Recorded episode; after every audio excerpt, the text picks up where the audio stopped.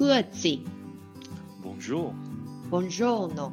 Allegra。你们现在收听的是瑞士的 Small Talk，来跟我们一起分享瑞士生活的酸甜苦辣吧。大家好，我是 Sophie。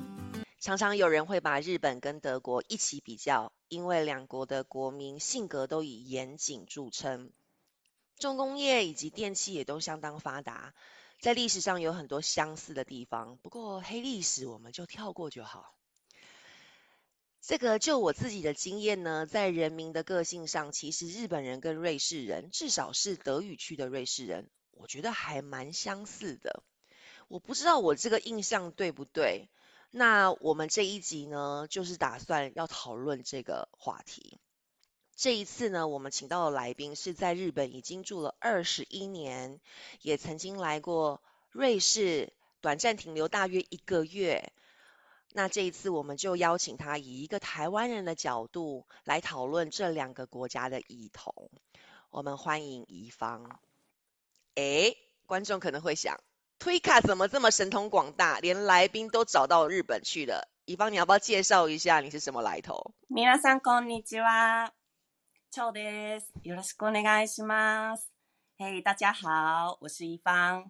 诶，我姐姐没有那么神通广大啦，我我是她妹妹。对，然后呃，我大学毕业之后就来日本留学、念书，完之后工作、结婚，一直到现在。我今年是呃在日本第二十二 年，刚好是我人生的一半，所以我有一半住台湾，一半在呃住在日本。然后我，马上泄露年龄，呃、无所谓。反正都说是你妹妹了，怎么可能年轻到哪里去呢？什么？OK OK，继续继续。然后呃，我现在是住在四国的高知县，那可能很多人都没有听过这个地方。那嗯、呃，四国高知县，如果大家有给大家一个印象的话，可能就是面包超人的画家，他是出生于。呃，四国高知县。那我来高知是第六年，我之前都一直是住在大阪，然后现在是在高知县政府的国际观光课担任有关游轮的工作。那今天就请多多指教喽，よろしくお願いします。所以你刚刚有提到说你已经到日本已经满二十二年了，所以我如果要把时光转到二十二年前，可能有点困难。呃，我我很努力回想了很多。你记不记得你刚到日本的时候，你的感觉是什么？你最大的冲击是什么？首先，我要先讲一下我来日本那个时候的一个时代背景。呃，我相信 听众可能很多人也会有同感的，我相信啦。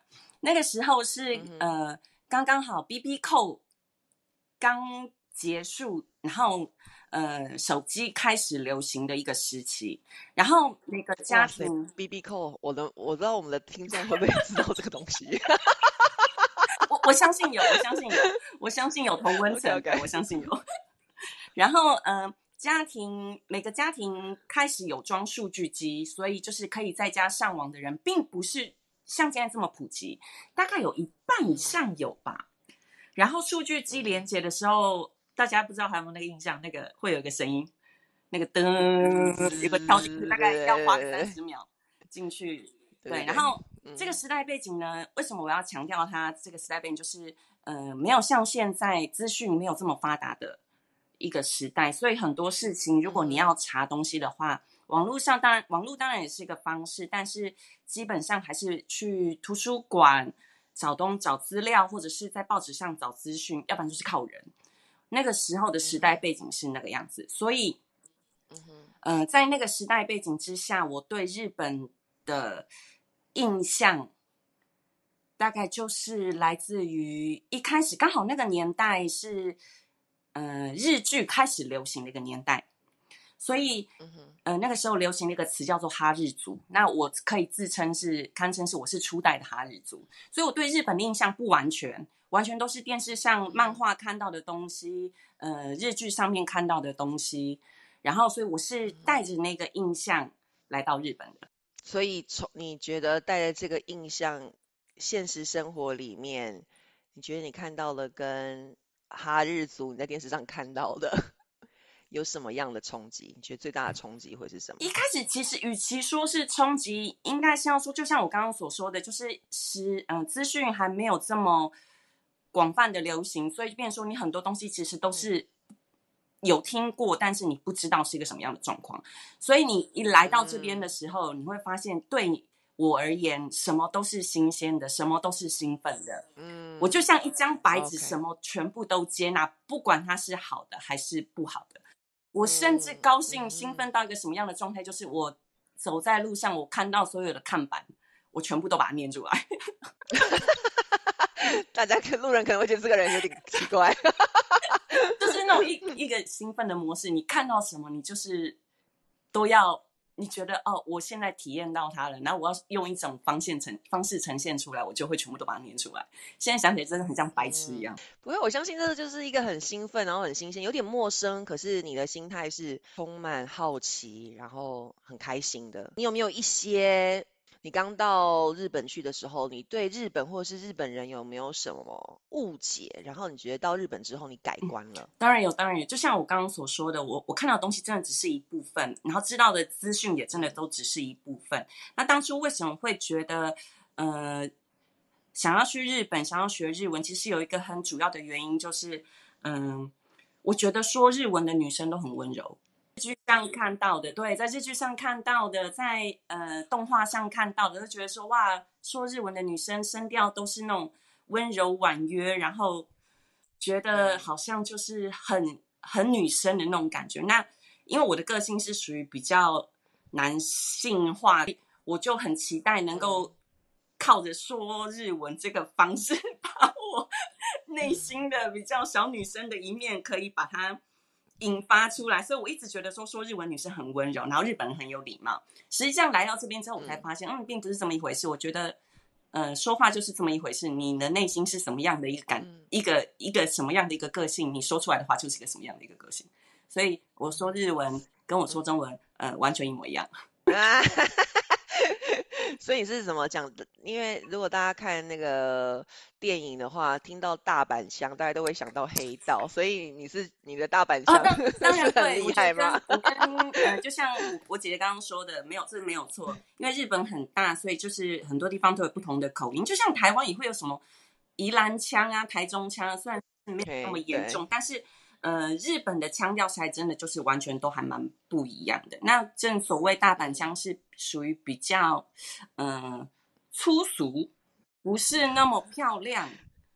的一个感觉对，所以又刚刚好，我去去到一开始去到的地方是大阪，所以我觉得那个当然也有影响了。不过我我住了这么多年，我自己的感受是，嗯、真的啦，内心是怎么样的一个人，你的说话的方式就是一个什么样的一个人，我觉得不会有太大差别。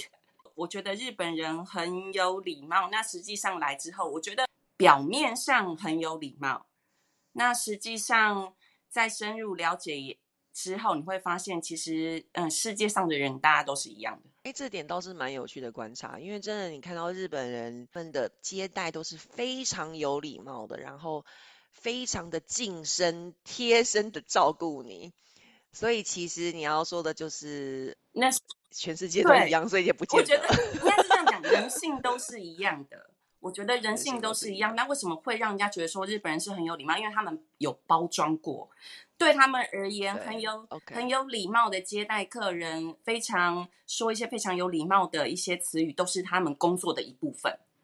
所以说，对，所以你是说不是不是真心的那是工作。对，OK，哎、你这样讲会他们会抗议吗？不会啊，大家都这么认为、啊，所以他们自己也承认。大家都知道那是工作啊。你到日本已经住了这么久了，二十二年了，然后你觉得你有没有什么还不习惯的不？习应该惯没有吧？哦，其实你说一开始刚到这边不习惯的事情，当然是有很多。就像现在你去 YouTube 看的话，很多人都会一些住在日本的台湾人都会告诉你说，呃，来日本不习惯的五点，呃，没有这种没有这个七点的。呃，觉悟千万不要来住日本。我现在现在频道上面有很多种这种东西，所以其实如果大家对这种很有兴趣的话，我觉得多少都可以去看一下，大概就可以了解。那如果说是我的话，我一开始来最不习惯的是外面卖的便当居然是冷的，我觉得我好惊讶，尤其是。我在那个漫画上面就看到说，坐新干线一定要吃便当，我还特别买了最高级的便当。那时候一个便当一千二日币算是很贵的，然后我买了一个一千二的便当，坐下来，然后电车开始跑的时候，准备打开开始吃，吃第一口吃饭，它居然是冷的，我天哪！我心想，我的一千二还我。哎，可是日本人很习惯，他们就觉得便当就要是冷的，对不对？因为他们说，OK，呃，就像我就问说，为什么不吃热的便当？他们说，嗯，热的便当做好，然后不马上吃的话，不是会拉肚子吗？他对我，我，我，我到现在都还没有办法回答这个问题，你知道吗？然后他们也会问我说，你吃不吃饭团？我说我吃饭团。他说饭团是冷还是热的？我说饭团是冷的。那你为什么可以吃饭团，不可以吃冷的便当？这我也没有办法回答，你知道吗？哇，这个是好，这是生 木问的吗？这是我先生说的。对，不过我觉得这个逻辑也是正确的，但是我也没有办法回答出为什么不行。可是我我哎，但是我们的便当有微波啊，这 这我又要讲了。我真的觉得这二十二年里啊，日本进步了非常多。一开始便利商店对，其实没有太多微波的东西，基本上便当是冷的。然后你在车站里面买的便当一定都是冷的，很少会帮你微波。说不定他们会有放一个微波炉在那边，让你们自己可以使用。可基本上大家都是吃冷的。对，所以对我而言，我觉得最大的冲击就是便当是冷的。就只有这样而已，可以想象，其他都还好。我觉得对我而言，其他都还好。对，既然我们把生木请出场了，就是我们刚刚提到生木，就是美我的妹夫。你刚刚有提到说，就是好像讲日本讲日文的女生听起来比较温柔。你觉得他当时是被你的听起来温柔，但实际上不是的 日文骗到了吗？你觉得有可能吗？哎，没有。一开始日文讲这么破，还可以被骗到的话，那他真是脑袋有问题。呃，不过我的妹夫是一个很有趣的人，他我觉得他不是一个很典型的日本人，对对，他的个性很有趣，然后也很接受度也很高，对，所以接受各种不同的新的事物。对，是这样子的，对。你是二零一九年的时候来过瑞士一趟嘛？对不对？你来了一个月左右，当然我们不是只有去瑞士，没有没有，但大部分的时间是留在瑞士。我们去去了欧洲其他的不同的地方。那你觉得你对你来瑞士的时候，你的印象是什么？瑞士其实因为在去过之前，你住了这么久，多多少少都会在网络上看一些东西，然后听一些你说的事情，跟你寄来的照片。所以实际上去的时候，当然冲击的地方也是有很多。第一个，我觉得是。嗯，真的很漂亮。然后，对这个漂亮应该要怎么形容呢？我觉得日本也很漂亮，因为我现在住的这个地方高知县是一个很乡下的地方，它是四十七个那个城市呃县里面，然后倒数第三名人口多少的地方，所以其实它也是有百分之八十的森林，然后面对的太平洋，也是一个非常漂亮的地方。我把它比喻成台湾的，像台湾的台东一样。然后，嗯，我都已经住在这么漂亮的地方了。我觉得我去到瑞士的时候，我令我觉得很冲击的是，我觉得它不只是自然的漂亮，我觉得它是现代化跟自然融合在一起，是共共同生存的一个空间。我觉得这是一个很不可思议的环境。对，所以能够住在那边真的是很幸福了。我是这么真的这么觉得啊。对对，一开始第一印象是这样子。对，我去过高知，高知真的是一个很漂亮的地方。那当时我邀请我的妹妹来瑞士，其实最主要是因为我邀请她来跟我一起走西班牙的朝圣之路。嗯，所以也因为这样，我们在西班牙走了一百二十公里，五天的时间。其实高知也有类似像这样子的行程，对不对？好，其实这个在台湾有一定的知名度，它是嗯。八十八座林场是一个叫做弘法大师的一个僧人，他跟他有相关的八十八间寺庙。那这八十八间寺庙刚刚好就是绕了四国一圈，然后所以就是跟呃朝圣之路是一样的，就是从第八呃第一间走到第八十八间，就是一个人生的体验。然后这八十八间，如果你要走完的话，大概有要。走一千两百公里，然后对，然后他因为基基本上那些庙都是呃神林场应该要讲林场，不能讲庙。林场都是在山上比较多，所以比朝圣之路的那个法国之路的上山坡度多很多，然后难度难度也相对的比较高。那通常你走完了要花一个半月到两个月的时间。对，那不过台湾人很多人来走。对你，你跟我们分享了你对瑞士的感觉。那你知道日本人对瑞士有什么印象吗？或者是没有印象？在这个之前哦，在讲这个之前，我想跟大家先分享一下我特别去查的一个资料。因为其实我老实说，因为我姐姐住在瑞士的关系，所以其实我跟周遭的人提及我姐姐的时候，我都会多多少少会提到欧洲或是提到瑞士的时候，我发现大家都没有什么太大的反应。于是，然后又加上我住了这么多年，我在呃媒体上看到的东西。我在周遭朋友听到的东西，我会发现其实“瑞士”这个词不常出现在呃对话里面，所以我就很好奇，那瑞士到底是在日本人里面是一个什么样的呃第一印象是什么样呢？在这之前，我就先查了一下，在二零一六年到二零二零年，日本观光局发表的一个数据哦。那二零二零年是刚刚好是那个啦，那个新新冠肺炎，我看到这个数据是。去欧洲旅游，呃，最多人去的国家第一名是德国，真的。第二名是西班牙，第三名是法国，第四名是意大利，第五名是英国。哎，没有瑞士，没有瑞士。当然，当然，我要说英国，呃，欧洲其实也是一个蛮难、蛮难计算的地方，因为你说不定你只是他，你不知道他是用什么算法。因为我看了一下，他是用入境，嗯。就是入境到那一国，那你可以移动嘛，对不对？对对对，那对，说不定他入境之后有在欧洲其他的国家对有是，所以这个当然这个也只是一个很初步的刻板印象而已啦。但是我我想要表达就是，大家讲到欧洲旅游。不会第一个想到瑞士，哎，好有趣啊！表示我们瑞士的观光局可以在日本做一点什么？因为这么好山好水的地方，好漂亮的地方，应该要去日本宣传一下这一亿一亿多人口的 地方。对，呃，因为有这个数据嘛，所以我就开始周遭有问了一下大家是对瑞士有什么样的一个印象，然后在网络上也有大概查了一下。说到瑞士，大家第一个会想到是什么？阿尔卑斯山的少女，你知道这一部？哎，对，卡通吗？那个是日本人画的，不是吗？他是宫崎骏画的，就是画龙猫的那一位大师宫崎骏画的制作的一个电视卡通《阿尔卑斯山的少女》。那它原著是呃一个瑞士的女作家叫做约翰娜，然后她的那一部小说叫做《海蒂》，然后它是依照这一个小说改编成阿尔卑斯山的少女。那这个阿尔卑斯山的少女这一部卡通呢，在日本非常非常非常的红，它甚至红到到现在都会截取它里面的一部分拿出来做迷音之类的。你知道什么迷音？好，你你不知道什么是迷音？不知道哇？你知道是道 迷音就是一些网络上会用的一些图啊，就是有人会把它改编，然后放在网络上的一些图，要不然就是。呃，阿尔卑斯山少女的一部分也会把它到现在都还会有广告，把它拿出去当广告的一部分。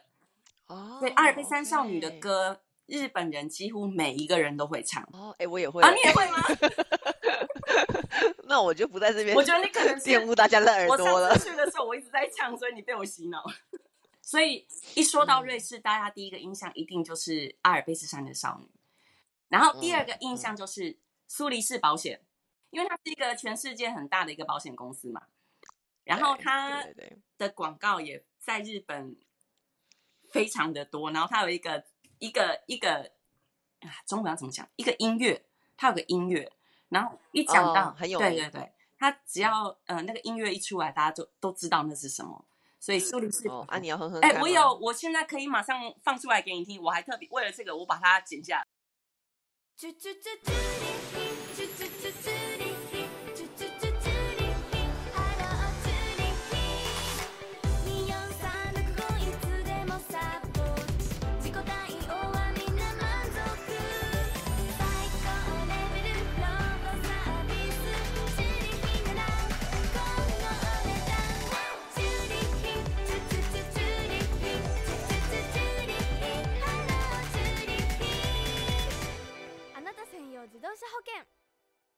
所以呃讲到瑞士大家基本上会想到就是我刚刚说的呃阿阿尔卑山的少女所以是保险。对。那接下来还会有什么印象呢？可能这就比较进阶的部分了。有些人会知道嗯瑞士是勇士中立国然后也知道联合国的欧洲总部在日内瓦因为这是学校有学对。那还有一个就是瑞士银行因为日本有一个很有名的漫画讲到瑞士银行是可以洗钱的，然后是一个非常有名的，在日本一个非常有名的漫画，然后它是有介绍到，因为那个漫画。的主人主人公有在呃瑞士银行有户头，嗯，然后所以大家就知道说瑞士银行是有钱人，就是怎么讲可以洗钱，然后保密性保密性超高，然后就是安全性超级高，所以这种印象也是留在大家的心里面。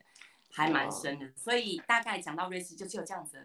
哎，所以我问你，你觉得日本人如果讲到德国，他们会有比较多？因为我们这这一集也是一开始我们就问了这个问题嘛，到底日本人跟德国的关系，或者是他们两他们两国之间的人是比较接近，跟瑞士人比起来，那你觉得日本人是怎么想的？他们有讨论过这个吗？我是没有讨论过，那单纯就以我知道的事情的话，嗯，讲到德国，他们亲近，他们可是感到非常亲近感啊。当初可是那个啊亲近感哦，哦，所以他们是对日德国人感觉同 OK，到现在耶，说是同盟啊。对呀，可是现在已经过了这么久嘞。然后讲到德国的话，我觉得为什么像我刚刚说的，为什么会是德国、西班牙、法国、意大利、英国？我觉得有个很大的原因就是因为足球。哦，日本人 OK 爱足球。日本人对非常喜欢足球，那这几个国家的足球队伍都是非常有名的。又加上德国香肠、德国啤酒，然后一些吃的东西上面也是跟日本是蛮有连接性的。OK，对，所以的确要回答刚刚我们一开场的问题的话，的确是日本跟德国的比较连结。对，不只是，嗯，像如果是要这样讲的话，德国跟意大利都是哦哦，甚至意大利，OK，意大利也是一讲到一讲到欧洲的话，大家可能是马上就想到德国、法国、意大利这三个国家较多。对，瑞士没有在那么上上面会马上跑出来，但是我稍微看了一下那个资料，瑞士是第七名，它在呃英国之后是奥地利，他在奥地利之后。真的哦，我们竟然在奥地利之后，不，奥地利其实也是蛮漂亮的啦。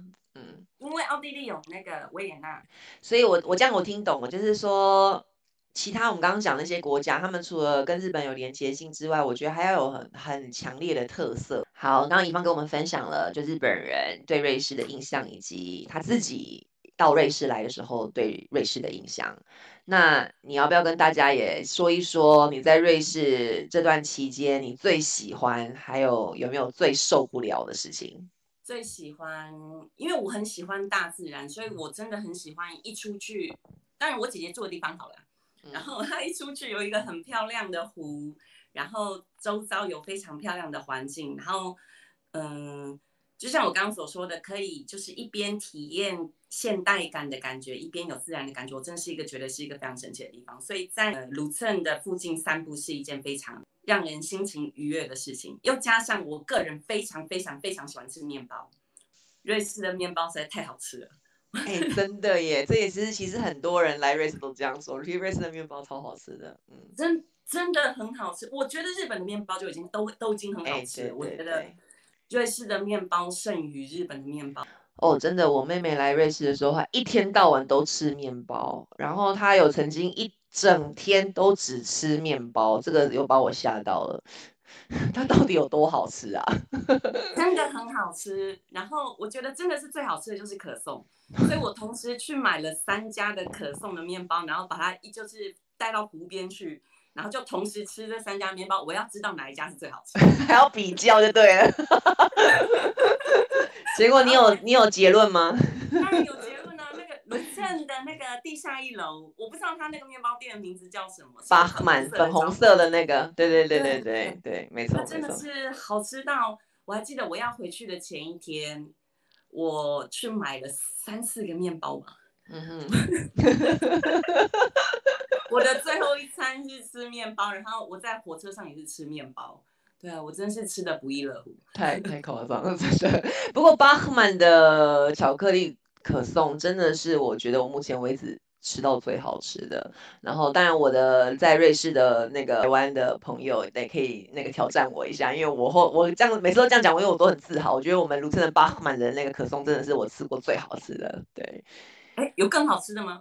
后来我听说有人说有，他想要挑战这一点，说要带我去吃，然后在苏黎世。然后目前我还没有吃到，所以我还没办法比较。下次你明年来的时候，我带你去。如果我有我知道在哪里的话，要，好想吃，好想吃面包。哎，可是日本的面包跟瑞士的不太一样吧？对，不太一样。嗯，我觉得呃，瑞士的面包花样没有这么多，种类没有。对，对对。嗯，可是我觉得我不知道哎，我觉得。瑞士的比较好吃，我也不知道，我当然是要看东西啦。但是我真的觉得可颂，可颂是真的瑞士的非常非常好吃。对对对对。那当然好吃，就是也有快乐的地方，当然也有不习惯的地方。我自认为我自己的呃，对一个地方到不同的地方，我的那个协调性是蛮高的，我觉得啦。嗯。所以我当初来日本的时候，我也没有太多的不习惯。但是我真的怎么讲，很在人生当中。可以用手指头数得出来，就是觉得真的到了一个新的地方，我真的住的非常不习惯。瑞士也是其中一个。怎么说？我觉得第一个，嗯，我虽然很喜欢吃面包，但是相对的，除了面包之外的食物，我觉得跟我平常的生活习惯差的非常的多。所以这也是我一个很不习惯的点。第一个，没有鱼，几乎买不到鱼。我觉得我一天当中没有吃到一次鱼，我觉得我全身不对劲。哦，那那瑞士的确。第一个我买不到鱼，让我觉得让我觉得很郁闷之外，然后可以呃热炒的蔬菜也很少。嗯，的确，因为饮食习惯很不同。其前面几集也有讨论过瑞士，我们把它归类成瑞士其实是一个美食沙漠。这样你觉得这个称号有符合、有贴切你自己的经验吗？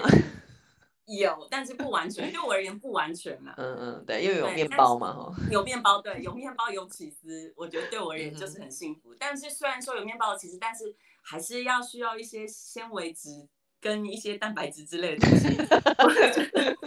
没有鱼跟没有蔬菜这件事情，让我过得还蛮难过的。我觉得，对我可能人生第一次对吃这件事情。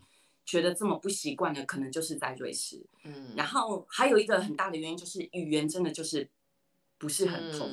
因为我先强调了，我英文也没有很好啦，我英文也没有说好到可以跟人家交流到哪里的程度。然后又加上德文完全不行，所以买东西的时候，我觉得担心很多事情。嗯，然后就会觉得过得不是很嗯顺畅。嗯。就没有办法，嗯，要担心的事情还蛮多的，就会觉得说没有那么随心所欲的可以在这边过很快乐的过每一天。所以我还记得那个时候，我姐姐的先生，那不叫姐夫吗？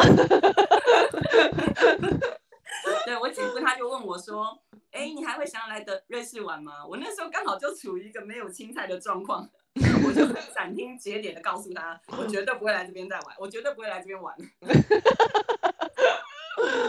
呃，殊不知第二次机会，对，明年还要去。嗯，对，这个的确是这个吃的东西。我们我想在在瑞士住即使这么久，我想我们都还是在讲一样的东西，因为真的是美食沙漠。但除了这个之外，我觉得真的是没有什么好挑剔的，真是一个非常适合居住的地方。你有办法比较一下你的经验里面，你觉得日本人跟瑞士人的有没有什么相似的，或者是？差异很大的地方，在网络上我稍微查了一下，嗯。嗯，瑞士德语区的人的一些习惯，对，看了一下，我觉得，哎，这几个地方还蛮类似。我大概归纳了三个点，嗯，第一个点就是对时间非常的，嗯。严谨，对，这个是非常的守时，嗯，对，人家不是，呃，我不知道大家有没有听过一句话说，日本的新干线是非常的准时，对，甚至可以当做时钟来看，非常的。对时间来说非常的守时这一方面，我觉得日本也是，瑞士德语区的也是，嗯嗯。然后第二点是非常的守秩序嘛，日本人你们大大大家应该也就知道嘛，反正就是如果你你定了一些规则的话，大家一定都会遵从。对。然后就应该怎么讲，非常团体啦，就是他们非常不能够允许说有人有嗯、呃团体外的活动，就是跟大家不一样的活动的话，大家会就会投以比较奇奇特的眼光。嗯我觉得这个可能也蛮相似。第三点是，我觉得日本人跟瑞士人相同的地方是，呃，对工作而言专业度嗯都很高。嗯，对，在我认识上，我是觉得这三点很类似。嗯哼嗯哼，那你觉得呢？就是对我当然也有我自己的观察啦，就是说我觉得专业度肯定都是蛮高的。那因为其实我会觉得瑞士跟日本某个程度上上的相似，我觉得这一点有很大的关系。像你刚刚说的那个火车的准时，其实就跟这个有关，因为我觉得他们专业度够高，所以他可以把班次设计成就是都可以准时。说实在，德国的火车不一定准时哦，瑞士的火车是比德国的准时的。对，住在德国的人可以来挑战我。我自己的经验是，我觉得德国的火车没有瑞士的准时。那瑞士的人就是很就是很认真啦，然后我觉得这个认真的程度，我觉得日本人是更更高一层的。我我我我是真心这样觉得，因为比如说像我觉得日本人的工作分工非常的细。那我自己有一次的经验，就是在火车站看到有就是打扫火车站的员工，我嗯就真的我就在旁边看观察他，因为我觉得太好奇了。他光光打扫一个柱子的周围，它可以扫得非常细，就是四边柱子的四周，然后它大概光光扫那边大概至少有五分钟左右，就是他就要很确定那个地方真的就是一尘不染。那我不敢说在瑞士他们也可以做到这个程度，但基本上我觉得那个专业的程度，我觉得在日本是其实对我来讲是更胜一筹。懂？你觉得瑞士人对外国人或是对你友善吗？因为我们一看就知道是外国人嘛。这个说实话吗？当然啦、说实话，拜托。我我感受不到友善的程度。怎么说？举个例子来听听。或许是因为我住日本住久了，又加上我以前是在服务业工作，嗯，所以我可能要求会比较高一点。所以这也不能代表我大家的言论啊，只是代表我的言论。嗯，我觉得第一个没有笑容，对，这个是他们的确是对，对这个是其实我觉得是亚洲的文化跟欧洲文化比较不一样的地方。我有也有可能是这个样子。嗯我觉得第一个你没有笑容的话，你就没有亲切的态度，就对感受不到。对对对对对，了解对，。我觉得这个就非常大。然后，那当然我我语言也没有那么通，所以也没有办法交流到哪里去。然后我嗯发现他们也都不太会跟顾客交谈。对，这这点我可以理解，因为这个，因为在欧洲住了这么多年，其实这就是他们对工作的态度，他们觉得这是一份工作。然后嗯对在服务业来讲，我觉得那个态度是完全不一样的，他们有不同的怎么说原则跟逻辑。我觉得跟亚洲或是跟日本这种很呃非常照顾顾客，然后满脸笑容的，然后让大家觉得有亲切感，这是完全不同的一件事情。对，但你有觉得你有被歧视吗？对于外国人，身为一个外国人，歧视是是没有哎、嗯，对，那很好啊我觉。得没有，嗯对我觉得对没有。就是你跟我们分享了这么多你在瑞士的观察，然后观察日本人呃对于瑞士的印象，然后瑞士跟日本之间的差异，然后你习惯跟不习惯的事情。你节目要接近尾声的，这个好像有点跳痛，但是我知道你在高知的什么国际观光课国，际观光课，对，嗯，是专门招揽外国人的一个一个课。对对，OK，高知的国际观光课。那你们明年有新的活动，对不对？你要不要跟我们的听众宣传一下？好，不好意思，进请让我进入工商时间。请。各位观众，其实我今天想要跟各位观众呢宣传了两个点。第一个点就是，呃，当然我知道那呃各位对高知识还是一个蛮陌生的印象，那我希望能够借由我，然后让大家对高知有更深一层的了解。在高知有一个文化活动叫做夜来祭，呃，中文叫夜来祭，然后它日文叫做 Yosakoi。然后这个夜来祭呢，它是手拿着那个名字响板，一个像是一个呃乐器的东西，拿着它跳舞。那其实，在台湾已经呃曾经去宣传过蛮多次的，然后新竹县的呃团体也会到高知来跳夜来祭。明年二零二三年的台湾灯会是在台北市举行。那明年的二零二三年的台湾灯会的时候呢，高知县政府会在呃台北市有灯会的一个展览区。然后那个时候呢，呃，不只会有高知县的代表的灯会的主灯出现，我们还会有派遣高知县的那个夜来祭队伍去那边参加活动。希望大家如果有时间的话，明年二零二三年，嗯，元宵节前后不要忘记来台北看台北灯会哦。然后还有第二个，刚刚所谓呃介绍的那个高知的一个文化的活动夜来祭，那其实它有我们有办了那个 Facebook 跟 IG 呃一个嗯宣传的网站，那这个宣传网站的网址呢，我会呃请我姐姐放在那个推卡推卡的那个呃备忘录的地方，然后如果大家如果有兴趣的话，可以点进去看，那里面有英文、日文、中文，还有葡萄牙文，对，它有四个，它我们会有四种语言的翻译，然后里面的中文翻译是我。担任的，然后里面的照片也全部都是我自己去拍的。我们很用心的经营这个网站。我希望如果大家对夜来记有兴趣的话，可以进到这个网站，帮我按赞、分享，还有点阅哦。谢谢各位。